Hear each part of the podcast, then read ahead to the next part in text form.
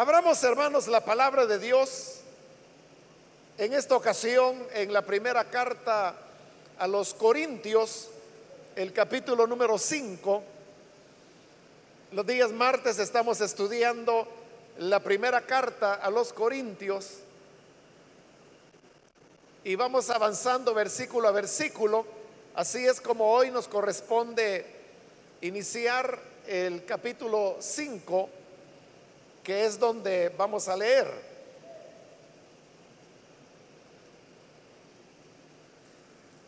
La palabra de Dios nos dice en la primera carta a los Corintios capítulo 5 y versículo 1.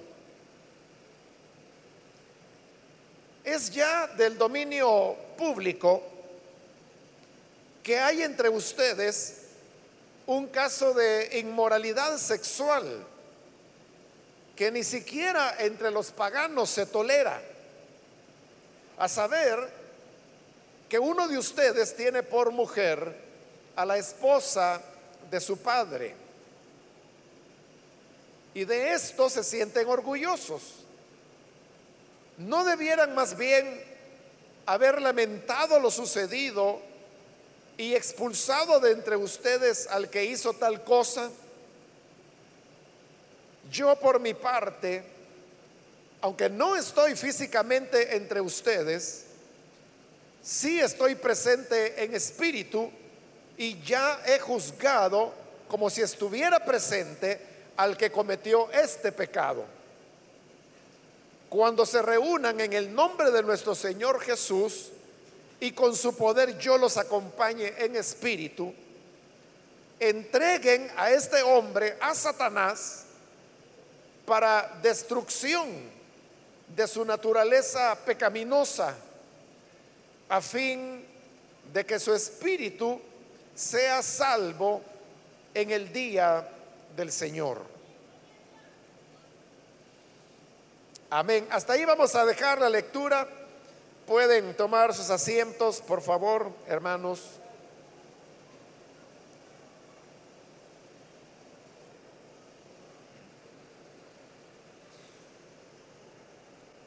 Hermanos, hemos cubierto ya la parte de esta carta donde Pablo ha desarrollado el tema de, la jactancia que había entre los corintios, que a su vez provocaba divisiones dentro de la iglesia.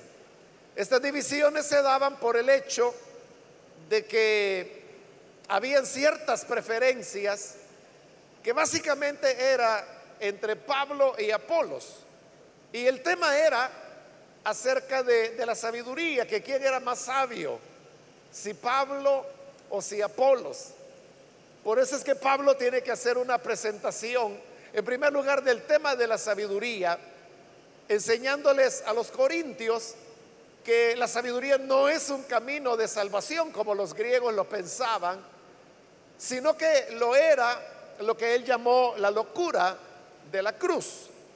Y luego también él reafirmó que entre él y Apolos no había ninguna contienda ni competencia, sino que ellos se veían a sí mismos como servidores de Dios, que cada uno tenía su propio don, su propia gracia que Dios le había dado, pero que ambos estaban trabajando para el mismo propósito. Así la frase tan conocida de Pablo, cuando él dice que uno es el que sembró, el otro el que regó, pero fue Dios el que dio el crecimiento. De manera entonces que no había entre ellos contienda. Habiendo ya desarrollado ese tema, Pablo en este capítulo 5 introduce un nuevo tema, pero no es un cambio eh, radical, diríamos, porque es cierto que él ahora va a tratar otro tema que era el problema de pecado del cual hemos leído, pero siempre Pablo lo está atando al tema del orgullo, de la vanidad en, en relación a esa competencia que había de quién era más sabio o quién era mejor predicador, si Apolos o si Pablo. Así arrancamos entonces con el capítulo 5 que comienza en el versículo 1 diciéndonos, es ya del dominio público que hay entre ustedes un caso de inmoralidad sexual que ni siquiera entre los paganos se tolera. Pablo dice que esta situación que se está dando dentro de la iglesia de Corinto era una situación ya conocida públicamente. Recordemos que en el capítulo primero Pablo hizo referencia a la familia de Cloé que habían llegado hasta él y le habían informado de las divisiones que había en la iglesia. Probablemente a través de ellos es que ahora Pablo se está dando por enterado de este otro problema, que como él dice, era ya de dominio público, porque era una situación escandalosa que se había presentado dentro de la iglesia. Y dice que el problema consistía en que había inmoralidad sexual. La palabra que Pablo empleó es la palabra porneia, que tradicionalmente se ha traducido fornicación. Porneia era la palabra que se utilizaba para referirse a una relación que un hombre tenía con una prostituta, específicamente eso. Y todas las demás eh, expresiones sexuales que pudieran haber no eran consideradas porneia o fornicación o inmoralidad sexual, que sería otra manera de traducirlo. Pero eso fue en un tiempo, en la medida que el cristianismo fue apareciendo, el cristianismo comenzó a establecer normas de conducta en cuanto a la sexualidad, porque antes del cristianismo no había ningún tipo de regulación o norma en torno al tema del ejercicio de la sexualidad. Y por eso es que se daban diferentes abusos, expresiones eh, de perversión, de maldad, etcétera. Y esto no lo evitaba las expresiones religiosas, porque todos los cultos que habían eran cultos que, permitían la inmoralidad sexual. Y no solo la permitían, sino que en algunas ocasiones eran parte de la adoración que ellos ofrecían a sus ídolos. Por eso es que existía, por ejemplo, lo que se llama o se llamaba la prostitución sagrada, que eran prostitutas, pero que no lo hacían como una forma de sobrevivencia, porque la prostitución, usted sabe, es una manera como personas que han caído en una situación económica difícil y que no logran salir adelante, entonces no les queda más opción que vender sus cuerpos. Pero en la antigüedad existía esa clase de prostitución, por supuesto, pero también estaba la prostitución que se llamaba sagrada, en donde no la hacían por causa de una necesidad económica, sino que la prostitución sagrada era como una forma de culto. Entonces, el tener una práctica sexual, casi con cualquiera, constituía una forma de adoración a los cultos que se daban en las deidades paganas. Por eso es que en el Antiguo Testamento, o sea, usted no va a encontrar la, expresión prostitución sagrada, porque no, no aparece así. Es una cosa más técnica, porque en el Antiguo Testamento hay mujeres a las cuales se les llama prostitutas. Esas eran las que ejercían la prostitución, pero con un fin económico, era un fin comercial. Pero también estaba lo que en el Antiguo Testamento, en los originales hebreos, se llamaban las consagradas. Las consagradas también eran prostitutas, pero se les llamaba consagradas porque eran las que ejercían la prostitución no con fines comerciales, sino que con fines sagrados.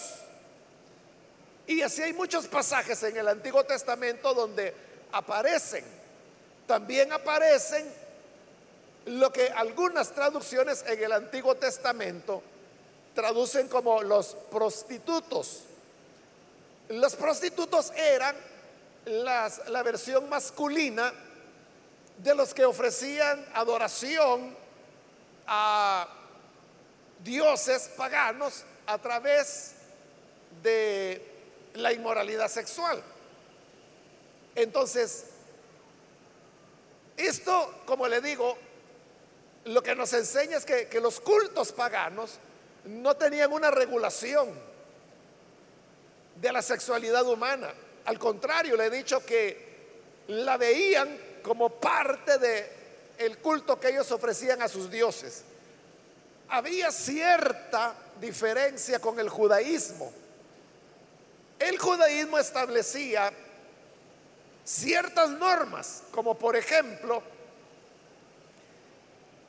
condenaba el adulterio, condenaba el bestialismo, condenaba la violación, condenaba las relaciones incestuosas, pero todavía el judaísmo dejaba por fuera algunas prácticas y por eso es que usted se puede preguntar cómo un hombre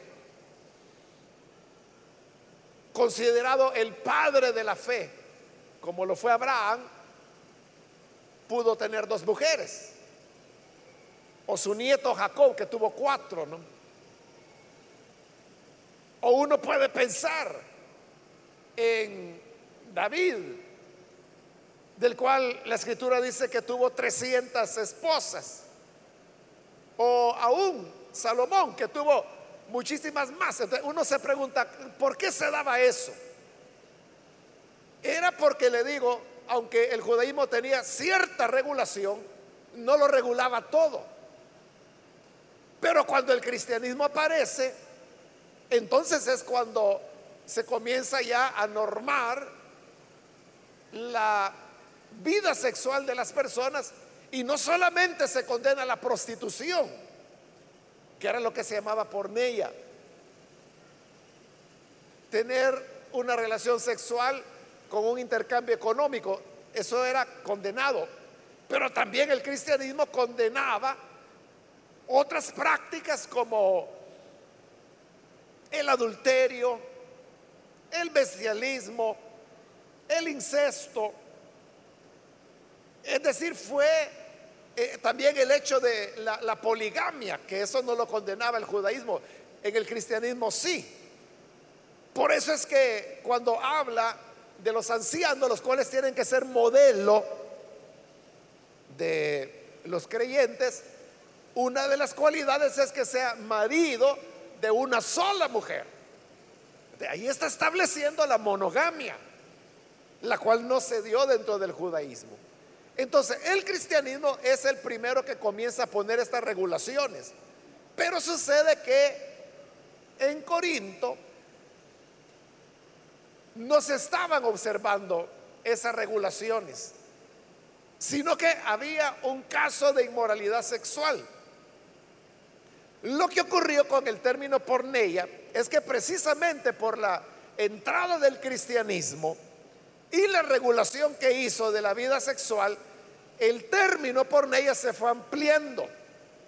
Entonces ya no fue solamente fornicación tener relaciones sexuales con una prostituta, sino que fue incluyendo el adulterio, relaciones sexuales antes del matrimonio, es decir, se fue ampliando hasta llegar a lo que hoy nosotros entendemos como fornicación la cual es una palabra prácticamente ya en desuso en el español, y por eso es que las traducciones más actuales de la Biblia ya no la utilizan, sino que utilizan la expresión inmoralidad sexual, que eh, refleja más lo que hoy entendemos por pornea. Ahora, el problema con esta inmoralidad sexual en Corinto es que no era una inmoralidad sexual cualquiera, sino que como dice Pablo, ni siquiera entre los paganos se tolera. O sea, ese era ya el colmo. Que como hemos dicho que los paganos veían las prácticas sexuales con total libertinaje, pero aún entre ellos, estas prácticas que se veían absolutamente libres, ellos que eran paganos no toleraban una inmoralidad como la que se estaba produciendo dentro de la iglesia de Corinto. Y era que uno de ustedes, dice Pablo, tiene por mujer a la esposa de su padre. Note que el llamado de atención va dirigido a ese hombre, que obviamente no sabemos su nombre, pero se está señalando al hombre que tenía o vivía con la esposa de su padre, que no era su madre, obviamente era su madrastra, ¿no? Pero era la esposa de su padre. El hecho de que el llamado es al hombre y no a la mujer, lo cual hubiera sido más concordante con la cultura de ellos. O sea, era mucho, o sea, lo más práctico hubiera sido decir, hay una mujer que vive con el hijo de su esposo. Pero a la mujer ni siquiera se la menciona, sino que se menciona al hombre que tenía por mujer a la esposa de su padre. Eso nos lleva a pensar que era el hombre el que era miembro de la iglesia, el que era creyente, y la mujer no. Por eso es que no se la menciona. Cuando le digo que culturalmente todo el peso hubiera sido a inculpar a la mujer, no al hombre. Pero el hecho de que sea al inverso, que es al hombre, nos deja ver que ella no era una creyente, ella era pagana. Ella sabía, siendo pagana, que estaba mal lo que hacía, porque Pablo dice que ni los paganos toleraban una expresión de ese, de ese tipo. Ahora, cuando Pablo dice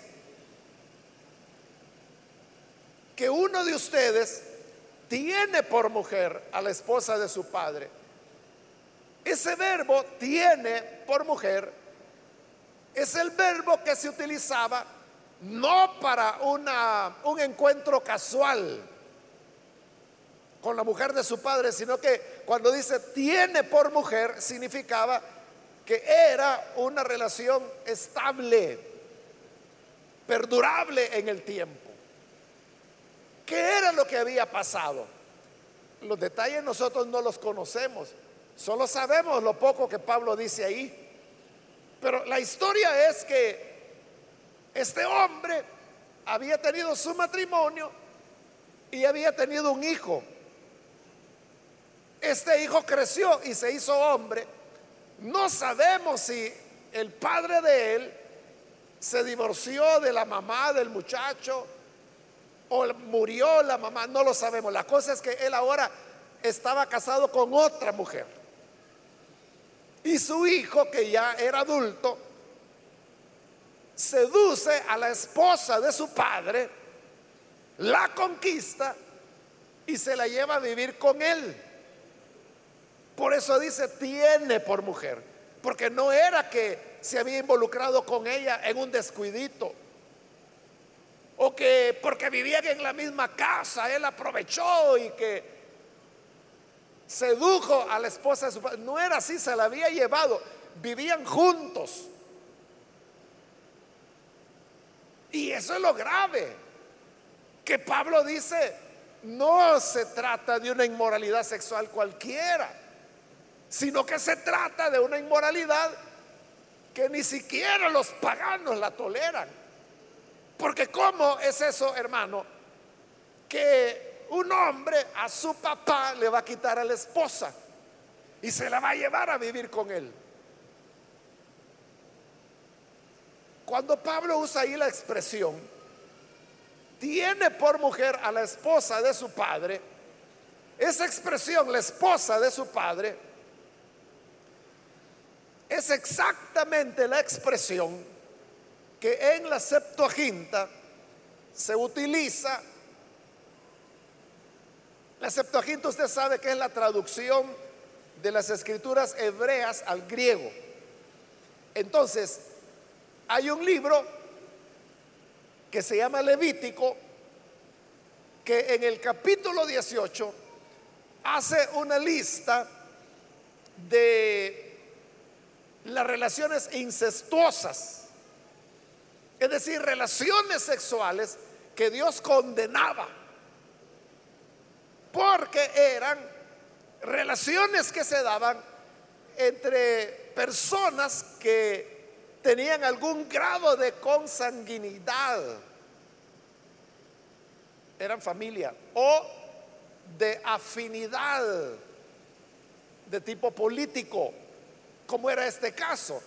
La mujer no tenía ninguna relación de consanguinidad con el hombre, pero políticamente era su madrasta, era la esposa de su padre.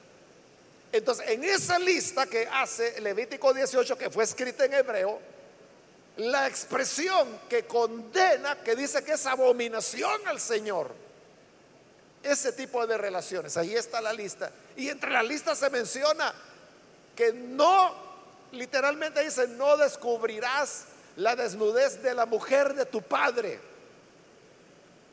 Esa expresión, la mujer de tu padre, que fue escrita en hebreo, cuando siglos después se hizo la traducción de la Septuaginta, eso fue traducido al griego.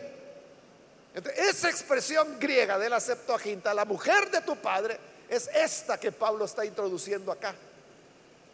Es decir, Pablo está haciendo una cita exacta y de memoria de cómo las escrituras griegas del Antiguo Testamento condenaban este tipo de relación.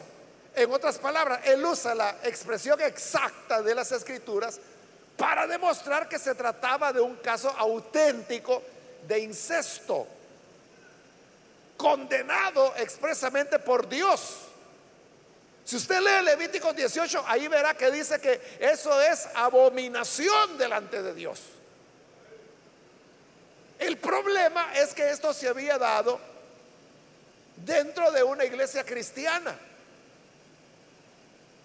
Y como Pablo les va a decir, ellos no habían hecho nada, sino que ese hombre, aunque todo el mundo sabía en Corinto, porque Pablo dice, esto ya es público, todo el mundo sabía que le había quitado la esposa a su papá y que la tenía en su casa, la tenía viviendo, pero de esa casa él salía e iba a los cultos, iba a las reuniones en las casas, que era como se reunían los creyentes, y nadie le decía nada.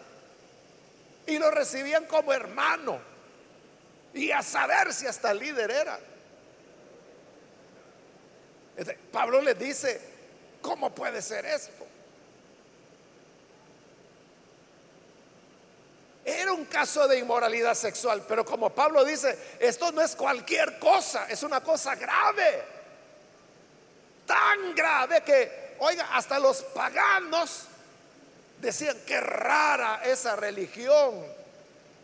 Esos que se llaman cristianos, qué raros, porque, miren, permiten que cualquiera le quite la mujer a su papá. No, ahí no hay que ir. Y, los padres decían, no, yo ahí eh, a esos, con esos tales creyentes no voy, no vaya a ser que mi hijo me va a quitar la mujer también. O sea, eran capaces de cualquier cosa. Eso era lo que estaba en juego, que el testimonio, la credibilidad de la iglesia estaba en una muy mala condición. Pero dice el versículo 2, y de esto se sienten orgullosos. Pablo está relacionando aquí con el tema que él ha desarrollado y por eso yo hice la introducción de cómo los corintios estaban llenos de orgullo en cuanto a que si tenían sabiduría o no, que quién era el más sabio, que quién era el mejor predicador, si Pablo, si Apolos. Entonces viene Pablo y dice, y de eso se sienten orgullosos, de estar dividiendo la iglesia y de estar peleando tonteras cuando hay una inmoralidad que ni siquiera los paganos la toleran dentro de la iglesia.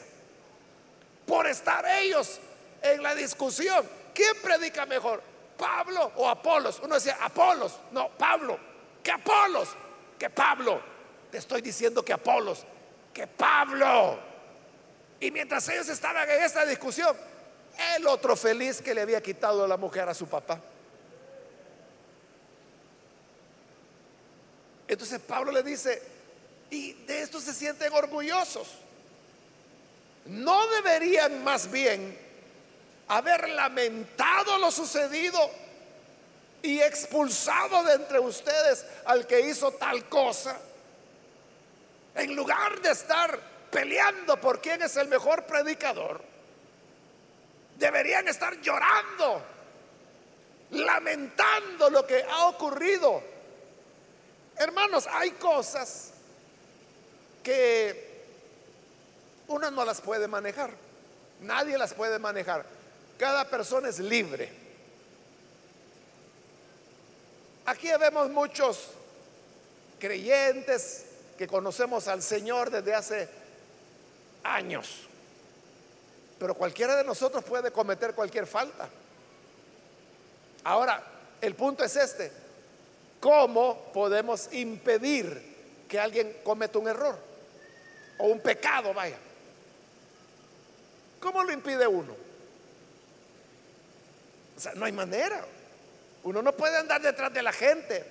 Y le aseguro que aunque anduviera detrás, la gente se las ingenia para hacer el mal.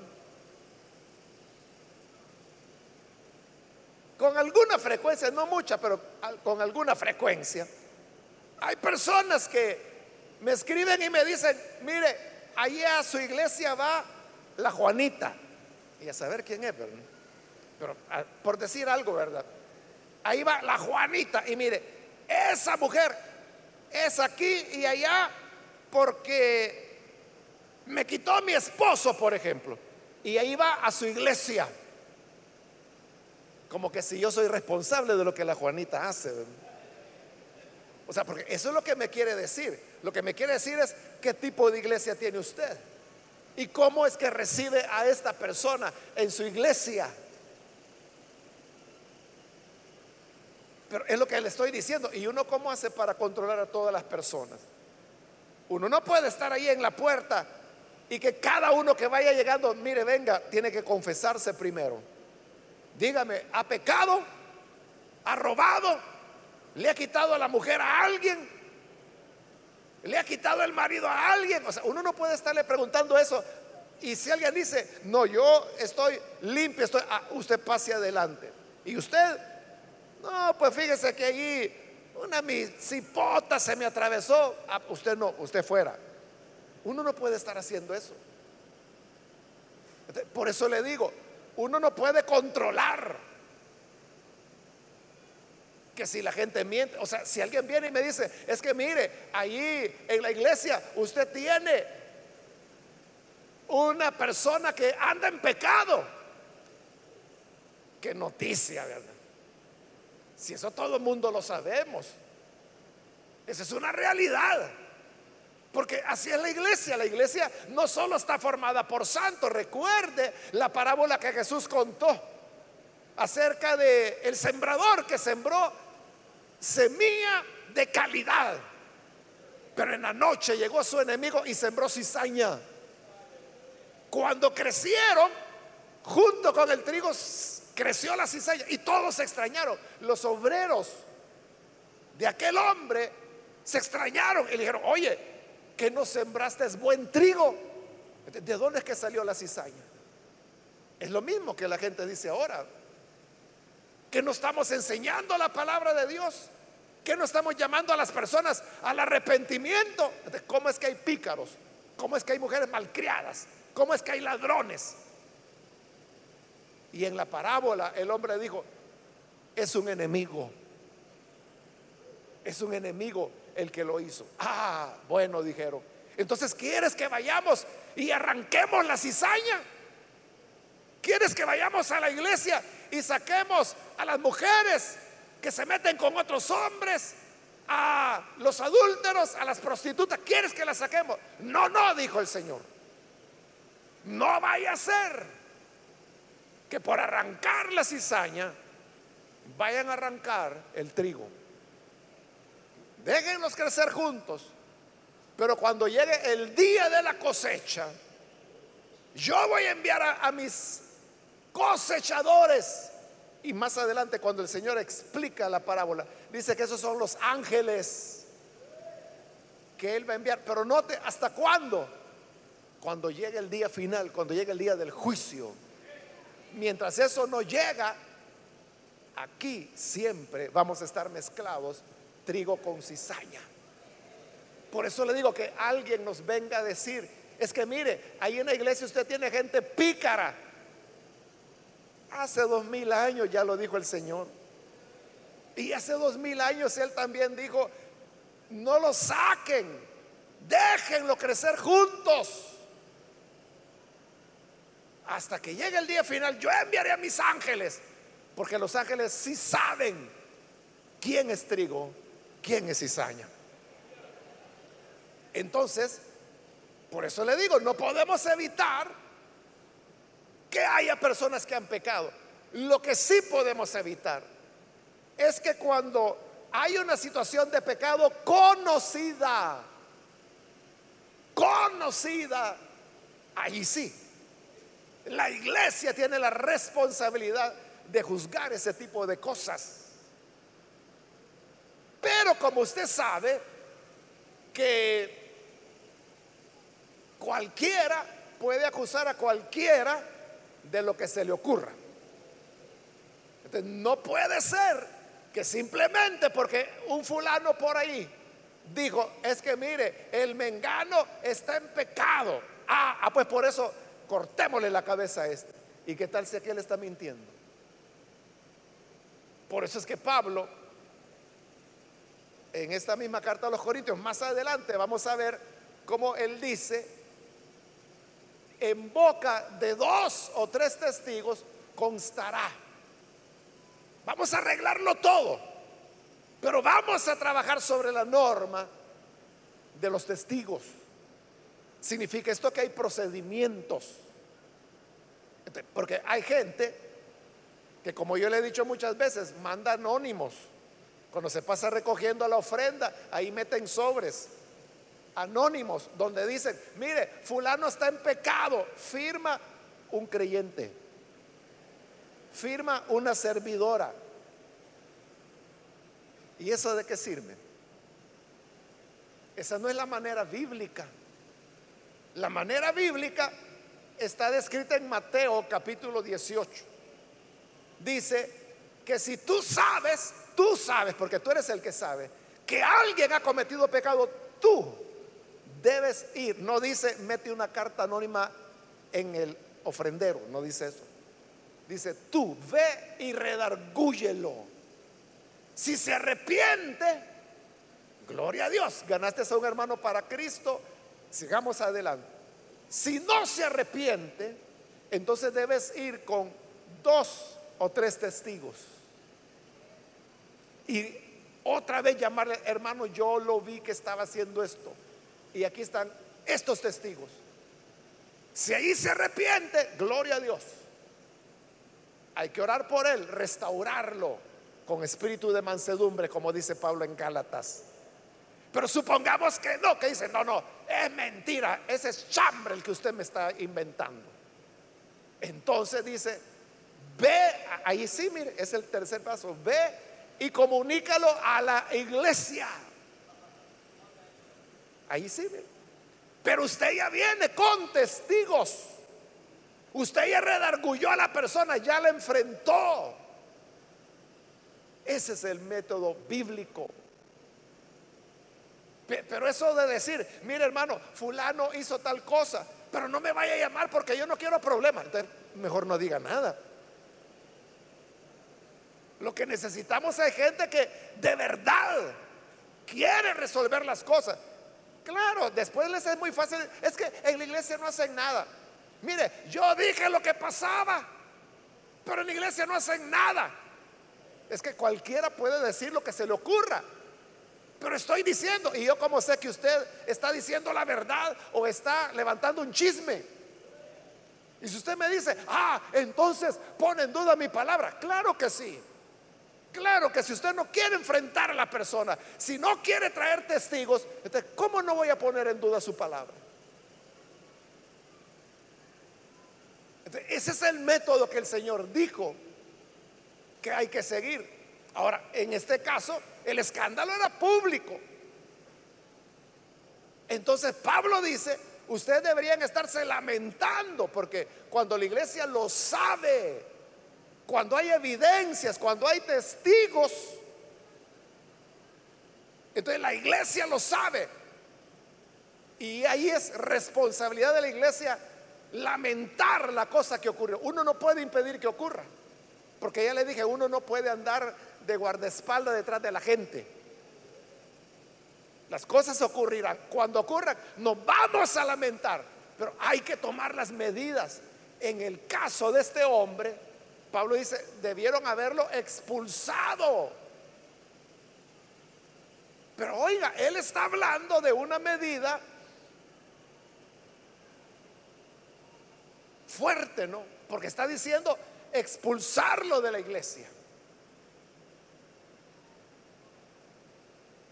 ¿Cuándo hay que expulsar a una persona? Cuando se trata de un caso de gravedad grande. Cuando otras personas están siendo dañadas. Yo he tenido muchos casos, hermano. Si usted cree que el ministerio es bonito, vaya, digamos que sí. Pero tiene una parte dura. Y es cuando a uno le toca enfrentar las situaciones de pecado. Eso es terrible.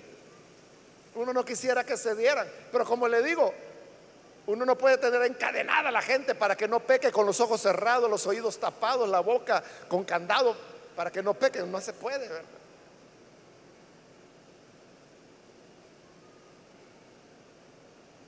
Y hay personas que hacen daño a la iglesia.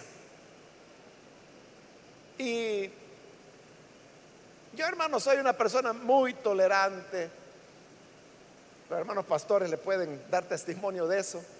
Y entonces yo sé que por ahí anda un fulano que hace aquí, hace allá, habla en mal, levanta chambres, está dañando a la iglesia. Bueno, pero yo lo tolero, lo tolero, lo tolero.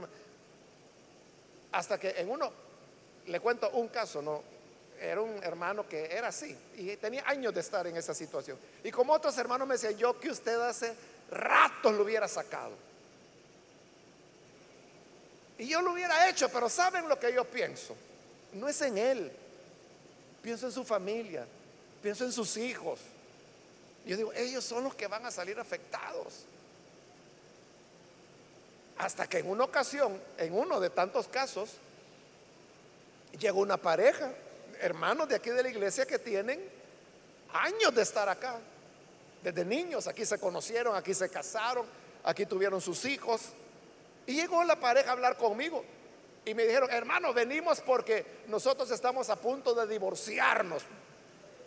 o sea, si eran los hermanos que yo había conocido por tanto tiempo, que son muy conocidos aquí.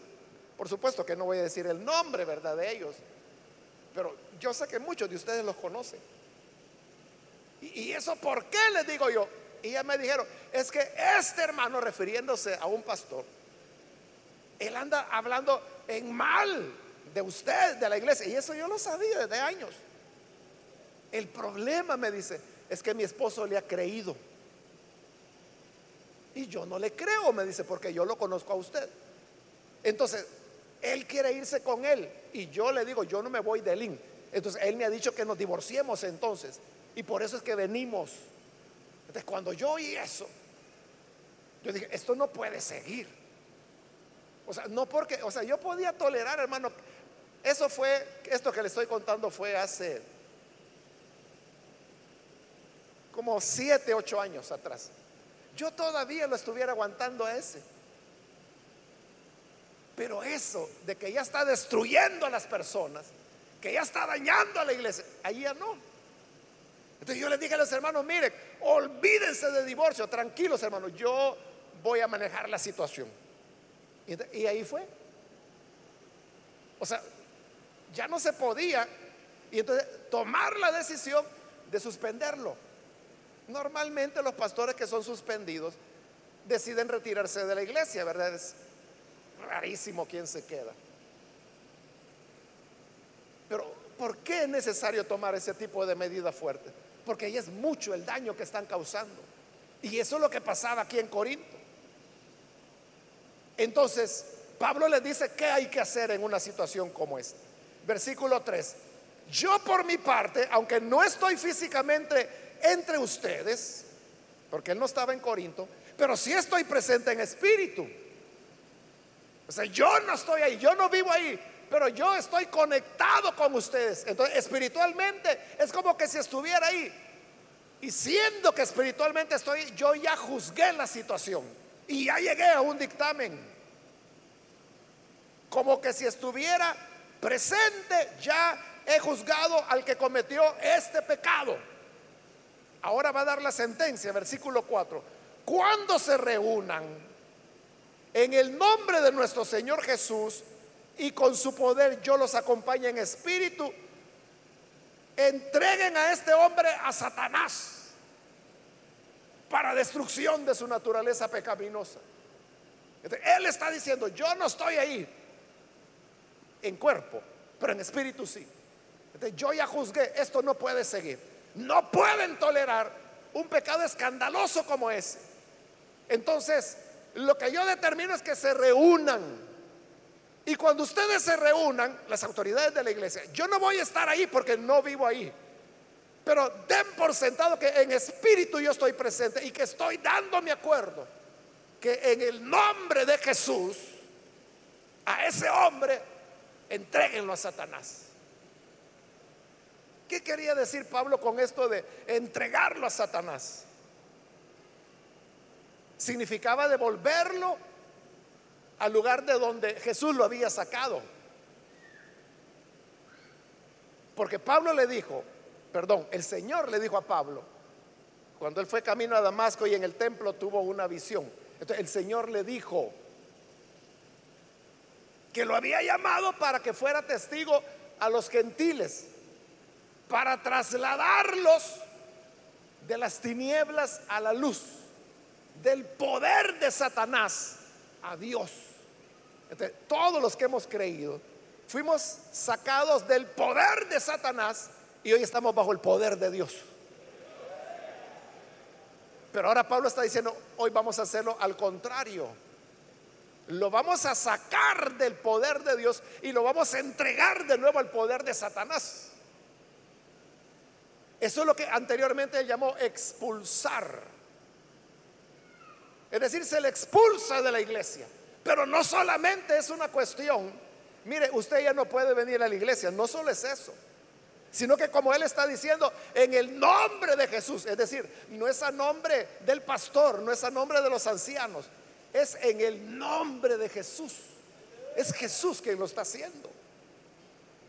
Que lo va a devolver al poder de Satanás. ¿Con qué fin? Con el fin, dice, de que su naturaleza pecaminosa sea destruida. Y oiga, a fin de que su espíritu sea salvo en el día del Señor. Es decir, que no se trata de que esa persona se va a condenar y se va a ir al infierno, aunque el pecado fuera gravísimo como el que había cometido pero sí significaba que al ser entregado a Satanás, Satanás lo iba a agarrar por su cuenta, hermano. y le iba a dar una tunda que podía llevarlo hasta la muerte física. Pero esa destrucción que Satanás haría en él sería el mecanismo para que su espíritu, es decir, su parte inmaterial, dice Pablo, sea salva. Es decir, su cuerpo es el que sería castigado o destruido o muerto con tal de que su parte inmaterial, su alma y su espíritu, pudieran salvarse. Es una medida extrema. Digamos ya el último recurso que la iglesia tiene frente a una situación que ya es irremediable. O sea, porque este hombre le habían hablado mil veces y él seguía feliz con la esposa de su papá. Ahora, este pasaje, hermanos, ha llevado a muchos estudiosos de la Biblia a preguntarse, ¿y este pasaje tiene alguna aplicación para nuestras iglesias de hoy en día? Y si tiene aplicación, ¿en qué consiste? Pero obviamente que el pasaje tiene aplicación, si no, no estuviera en la palabra, ¿verdad? Pero lo que ha ocurrido, hermanos, es que como la iglesia perdió el elemento de la sobrenaturalidad de Dios y todo se maneja desde una perspectiva humana, entonces no le hayan el sentido de lo que esto implica. Pero yo le digo, hermano, estas palabras son para hoy y son reales. No es una cuestión de juego. Yo ya le he contado la única experiencia que he tenido en este tipo de situaciones. Si el Señor me da vida el próximo año, yo estaré cumpliendo 40 años de ministerio. Amén, gracias a Dios. Pero en esos 40 años, solo una sola vez, una sola vez, llegamos con los ancianos a la decisión de expulsar a una persona de la iglesia. Como es el único caso, no tengo otro para contarles, solo tengo uno, ¿no? Que ya lo he contado algunas veces, pero porque es parte del tema y para mostrarle lo que le digo, que es tan real. La situación es que este era un, un hombre, un hermano que llegaba a la iglesia allá en Santa Ana, casado, tenía dos hijos, un niño y una niña, y se veían como una familia bonita, feliz. Pero el hermano él era alguien que daba muchos problemas. Eh, acosaba, molestaba mucho a la gente, lastimaba a las personas, en determinado momento se ponía agresivo y no era, hermano, que fuera algún problema de salud o algo así, era simplemente sus actitudes pecaminosas. Bueno, eso, hermano, fue avanzando, avanzando, avanzando. Había que tenerle mucha paciencia a él. La esposa era una mujer normal. Sus hijos, bueno, la niña era, era la menor, la niña tranquila, pero el niño era inquieto porque, bueno, su papá era así. Pero él continuaba causando daño y daño y daño dentro de la iglesia. A veces gritaba cosas en el culto, ofendiendo a personas, cosas así disparatadas. Pero hubo una oportunidad en que llegó otro hermano, creyó en la iglesia, se convirtió, y él comenzó a acosarlo, a acosarlo, a molestarlo. Y él, él nos contaba, yo ya no aguanto a esta persona.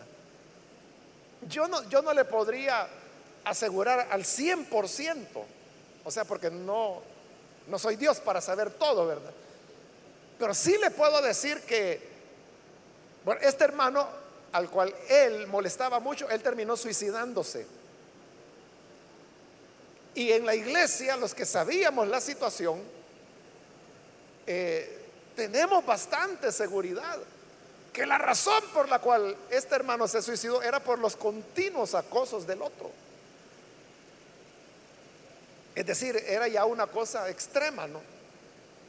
Como le digo, darle yo así 100%, se mató por él, no se lo puedo decir. Pero porque sabíamos los antecedentes, porque yo había platicado con él, él había aplicado con los ancianos, sabíamos cómo él se sentía abrumado por el acoso de este otro hermano. Entonces es muy probable, yo diría casi seguro, que él se suicidó por eso. Imagínense de qué le estoy hablando ya.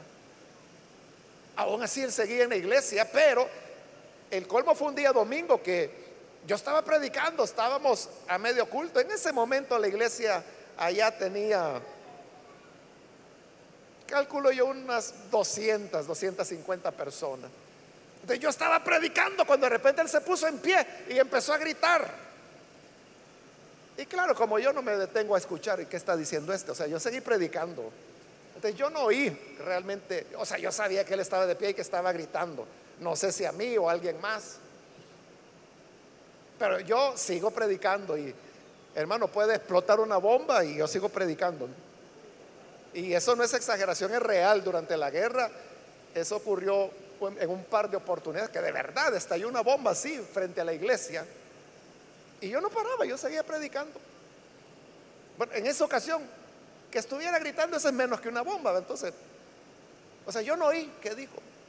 Pero yo, yo sí vi que mientras predicaba, los diáconos llegaron a tratar de calmarlo y él empezó a luchar con los diáconos. Entonces los diáconos le hicieron el candado. Y lo sacaron. Y me recuerdo que hasta uno de los ancianos se levantó y, y se fue con él y se lo llevaron por allá. Bueno, cuando terminó el culto ya no estaba. Pero cuando terminó el culto los ancianos me, mandaron a llamar y me dijeron, hermano, me dice, ya esto ya no puede continuar. Yo no, hasta ahorita estoy cayendo en la cuenta que nunca supe qué fue lo que gritó. Nunca lo pregunté. Los ancianos me dijeron, esto ya no puede continuar, esto es demasiado. pero era una reunión de ancianos, por eso le estoy diciendo, no es algo que yo decido o que dice algún fulano o que algún chiflado por ahí dice, te entrego a Satanás. Si eso no es nada. Era una reunión de ancianos, como dice Pablo aquí, reunidos en el nombre del Señor Jesús. llegamos a la conclusión, o sea, yo sabía, o sea, yo no hubiera tomado esa decisión, pero los ancianos, yo sabía que tenían la razón. Y ellos me dijeron, tenemos que expulsarlo. Y como yo sabía que tenían la razón, está bien, les dije, vamos a hacerlo.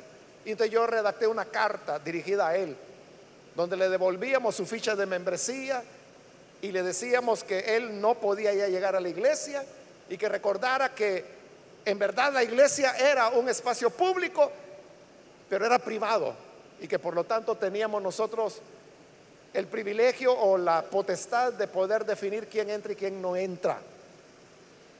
Y le decíamos, su familia, su esposa, sus hijos pueden continuar viniendo a la iglesia todas las veces que quieran, usted es el que no puede. Le enviamos la carta, entonces él ya, no llegó a la iglesia, pero tampoco dejó que su familia llegara.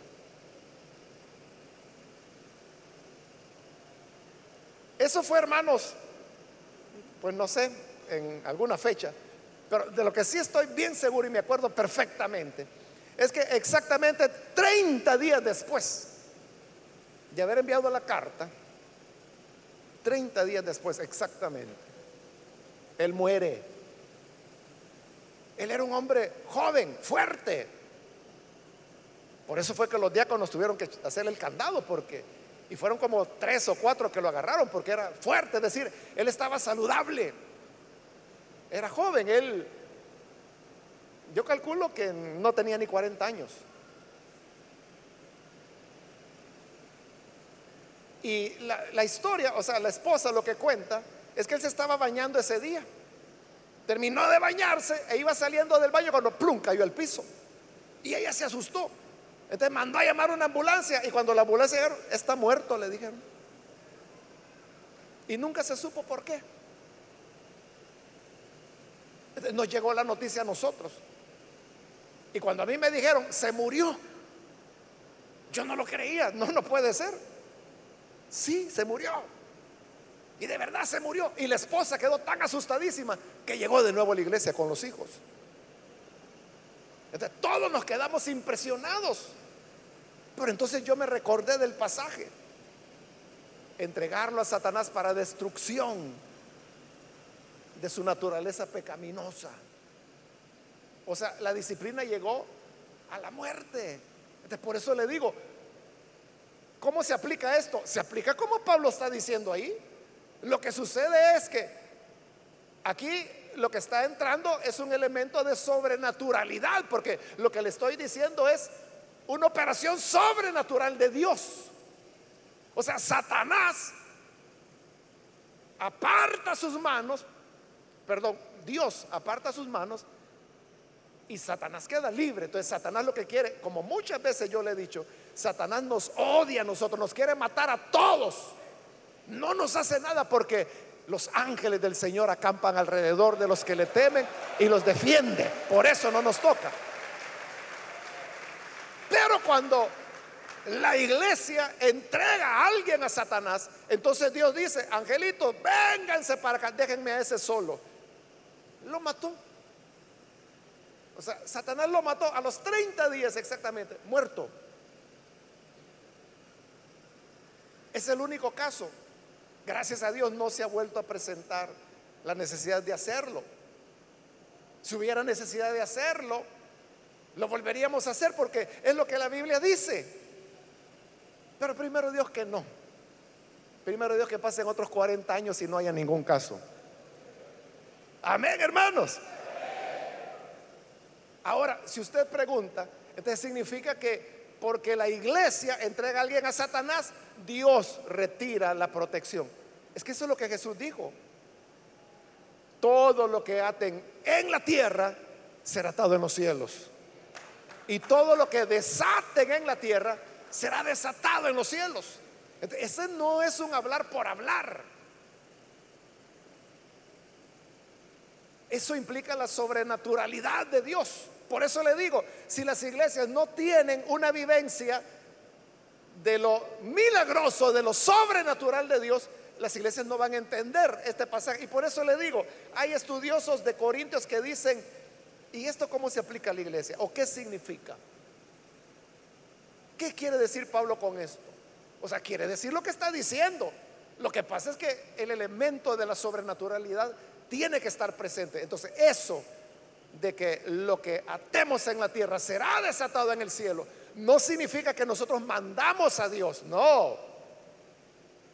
Pero lo que sí significa es que cuando las cosas en la tierra se hacen con limpio corazón, siguiendo los procedimientos adecuados y en el nombre del Señor Jesús, lo que atemos será atado, lo que desatemos será desatado. Es decir, en la iglesia hay una autoridad que muchas veces la gente no toma en cuenta. La gente cree que la iglesia solo es un montón de gente que viene a oír a otro gritón. Pero no, Dios está aquí. Y es un Dios vivo, es un Dios sobrenatural. Es un Dios santo. Y en esa santidad él no va a permitir, hermanos, que en su iglesia ocurran elementos que, dañan a la obra, que dañan a la iglesia, como ocurría en Corinto. Por eso Pablo les decía, esto es público, deberían estarlo lamentando. Y en lugar de estarlo lamentando, están peleándose. Déjense de cosas. Ya, yo ya lo juzgué y ya tomé la decisión. Y esta es la decisión júntense ustedes. Yo voy a estar en el Espíritu. Y en el nombre del Señor Jesús, entréguenlo a Satanás. En el caso de este hombre, el Señor no lo mató. En la segunda carta a los Corintios, ahí tenemos el desenlace de la historia. Y es que cuando lo expulsaron de la iglesia, ahí sí el hombre se arrepintió y dejó a la esposa de su padre. Y llegó arrepentido a la iglesia y digo, hermanos, perdónenme, pero yo no puedo vivir sin Cristo, yo no puedo vivir sin congregarme, déjenme entrar a la iglesia. Y los corintios, no, no lo, porque usted ya fue expulsado. Pero ya me arrepentí. No, no puede. Pero ya dejé a la esposa de mi padre. No. Entonces Pablo les escribe y le dice, no, no, hermanos. Si el propósito era que se arrepintiera. Si ya se arrepintió, recíbanlo en amor. De otra manera será consumido de mucha tristeza. Entonces dice Pablo, yo ya lo perdoné. Entonces, si yo lo perdoné, perdónenlo ustedes también y recíbanlo de nuevo en la congregación. Es decir, que en el caso de él funcionó. Funcionó la disciplina, que era ya la extrema, la última, como le digo a tiempo, porque si no Dios lo hubiera malmatado. Bueno, no Dios, sino que Satanás, ¿verdad? Pero hay casos en los cuales las personas más duras se ponen. Entonces, Satanás se lo lleva a fin de que su espíritu sea salvo en el día del Señor. Pero a costa de perder la vida. Que Dios nos guarde, que no nos deje en tentación y que siempre podamos servir fielmente al Salvador. Amén. Vamos a cerrar nuestros ojos. Padre, te damos las gracias por cada persona que está aquí al frente, como también aquellos que a través de los medios de comunicación están abriendo sus corazones para creer a tu palabra Gracias Señor porque tú tienes misericordia para nosotros. Tú nos llamas para acogernos con tu bondad, para limpiarnos en tu sangre preciosa. Perdónanos Señor. Perdónanos el habernos descarriado.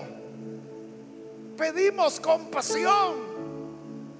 Y tú que eres grande en misericordia, grande en bondad. Nos perdonas, nos limpias, nos quitas toda impureza. Gracias por darnos un nuevo corazón. Un corazón que te ame. Un corazón que te busque. Un corazón que te sirva con fidelidad.